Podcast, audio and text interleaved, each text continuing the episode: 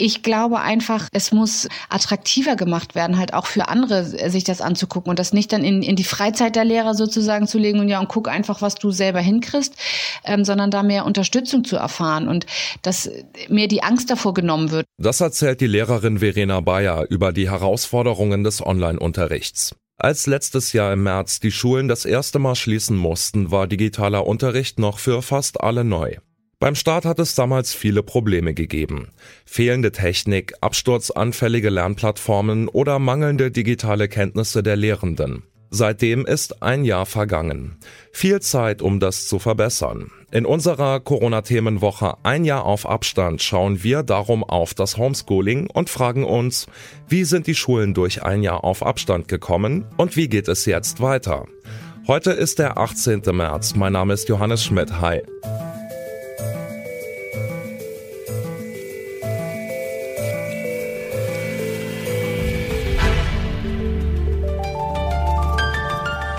Zurück zum Thema. Ein kurzer Hinweis in eigener Sache. Wenn ihr uns im Daily Drive von Spotify hört, folgt doch dort bitte einfach diesem Podcast, indem ihr auf Folgen drückt. Damit unterstützt ihr uns direkt. Und jetzt geht's weiter mit dem Thema. Über die Schulen wird in der Corona-Pandemie besonders intensiv diskutiert. Während einige versuchen, möglichst viel Präsenzunterricht zu ermöglichen, warnen andere vor einem möglicherweise hohen Infektionsrisiko. Gesundheitspolitik, Schulministerien, Eltern, Lehrerinnen und Lehrer, Wirtschaftsverbände. Alle haben ihre eigenen Vorstellungen davon, wie der Unterricht während der Pandemie aussehen sollte. Dabei kommen selten die Betroffenen zu Wort, die Schülerinnen und Schüler. Wir haben deshalb mit Grete über ihre Eindrücke nach einem Jahr Unterricht in der Pandemie gesprochen. Sie besucht die neunte Klasse an einem Gymnasium in Frankfurt am Main und ist momentan im Homeschooling. Ich spreche mit ihr über den Schulalltag und habe sie gefragt, wie es denn heute so war. Heute war es tatsächlich relativ langweilig. Wir haben nicht viel Neues gemacht und ich hatte sehr lang heute Schule, deswegen war es auch sehr anstrengend.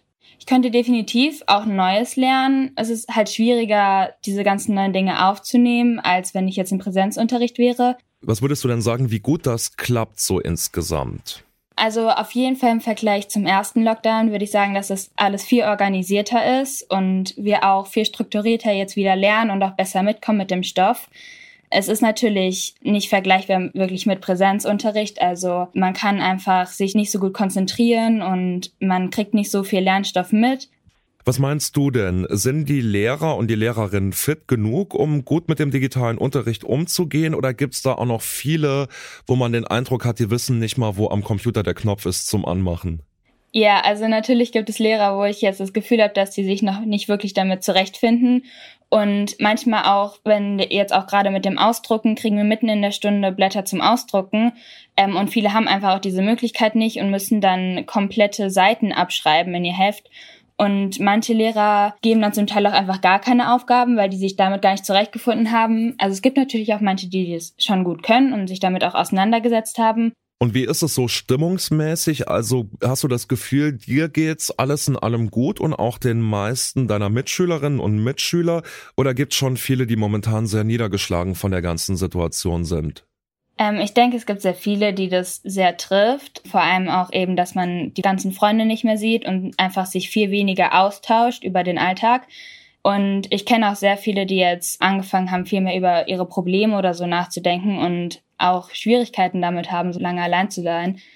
Vielleicht mal zum Schluss. Ich meine, jetzt können wir natürlich Corona nicht wegzaubern. Was würdest du dir denn wünschen, wenn du jetzt einen Wunsch hättest an die Schule zu sagen, das müsste man dringend noch verbessern? Was würdest du dir wünschen? Ich würde mir wünschen, dass man den Unterricht online viel kreativer gestaltet, Einfach weil manche vergessen, glaube ich, dass das jetzt halt trotzdem ein sehr großer Lebensabschnitt auch einfach von sehr vielen Schülern ist. Man kann jetzt Corona ja nicht wegzaubern, aber man kann probieren, das Beste draus zu machen. Und wenn wir einfach probieren würden, das Ganze kreativer zu gestalten oder mehr Zusammenarbeit zu machen oder vielleicht auch an Projekten zu arbeiten, würde es, glaube ich, vielen helfen, nicht dieses Gefühl zu haben, komplett alleine zu sein. Die Schülerinnen und Schüler sehen also noch einigen Verbesserungsbedarf. Aber wie haben Lehrende das vergangene Jahr wahrgenommen? Verena Bayer ist Lehrerin an einer Grundschule in Mecklenburg-Vorpommern. Auch mit ihr habe ich über ihre Pandemieerlebnisse gesprochen. Ihr Fazit über das erste Jahr ist. Durchwachsen. Es ist wirklich nicht immer einfach. Viele versuchen ihr Bestmögliches zu tun, versuchen mit der Situation zurechtzukommen, sind relativ alleingelassen. Es fehlt einfach viel Wissen darüber, wie man eigentlich digital unterrichten kann, wie es online laufen soll. Dann war es schwierig mit dem ständigen Hin und Her. Ist nun Präsenz doch geschlossen? Wer ist in den Schulen? Ist nur aufgehoben? Einige sind da mit der Notbetreuung.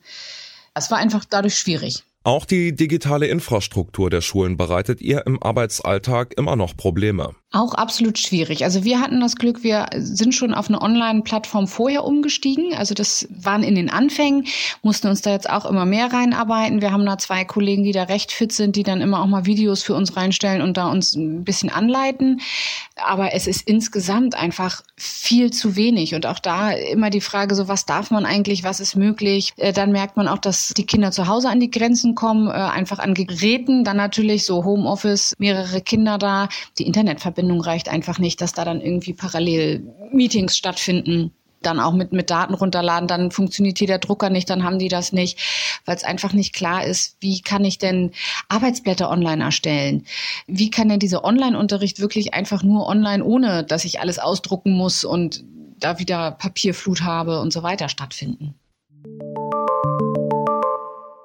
Das heißt also, dass noch einiges nachgearbeitet werden muss.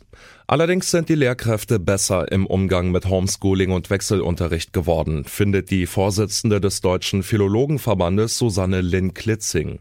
Die Mitglieder des Verbandes unterrichten an Bildungseinrichtungen, die zum Abitur führen oder sind an Hochschulen für Schulpädagogik zuständig. Sie stört an der Diskussion über Maßnahmen, dass nicht genügend differenziert wird. Aus meiner Perspektive hat sich die Diskussion auch sehr stark immer auf das Thema Ja oder Nein Schulöffnung fokussiert, wenn beispielsweise immer darüber gesprochen wird, dass wir die Schulen wieder öffnen wollen oder sie bloß nicht schließen wollen.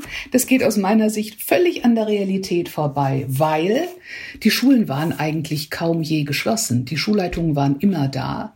Notbetreuung gab es immer, die Abschlussklassen wurden betreut und es wurden Versuche mit Wechselunterricht gemacht. Was es nicht gab, war der volle Präsenzunterricht mit gutem Recht, weil für vollen Präsenzunterricht brauchen wir bessere Sicherheits- und Hygienebedingungen, als wir sie haben.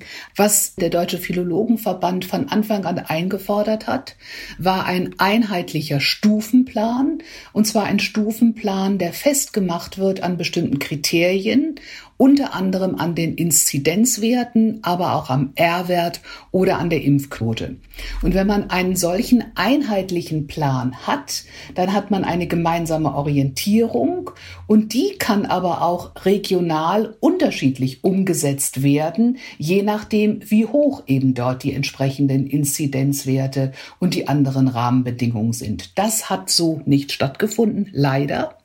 Und da, wo es stattfindet, nämlich durch die Ministerpräsidenten, dass bestimmte Inzidenzwerte vorgegeben werden, auch da fängt es jetzt in der Praxis wieder an, dass sich die eigenen Kultusminister, ähm, jetzt hier beispielsweise in Nordrhein-Westfalen, ja nicht an das halten, was vom Ministerpräsidenten vorgegeben wurde. Und das bedeutet eben diese Unsicherheit und das kontinuierliche Hin und Her. Es wurde also einiges im digitalen Unterricht gelernt, im doppelten Sinne. Doch gerade nach einem Jahr hätte man schon weiter sein können. Für die Lehrerin Verena Bayer braucht es Klassenräume mit Lüftungsanlagen und besseres Internet. Auch Lehrkräfte bräuchten verpflichtende Fortbildungen, um digitalen Unterricht gut anwenden zu können. Susanne Lynn Klitzing fordert ebenfalls einen Ausbau der Internetkapazität und kritisiert, dass die Lehrkräfte immer noch mit den privaten Computern arbeiten müssen. Das war unsere heutige Folge von Zurück zum Thema. Morgen ist dann der letzte Tag der Corona-Themenwoche ein Jahr auf Abstand. Dann beschäftigen wir uns damit, wie es nach der Pandemie weitergehen könnte. An dieser Folge mitgearbeitet haben Max Königshofen, Andreas Propeller und Anton Burmeister. Chef vom Dienst war Leonhard Eckwart und mein Name ist Johannes Schmidt. Ich sag Tschüss und bis zum nächsten Mal. Zurück zum Thema vom Podcast Radio Detektor FM.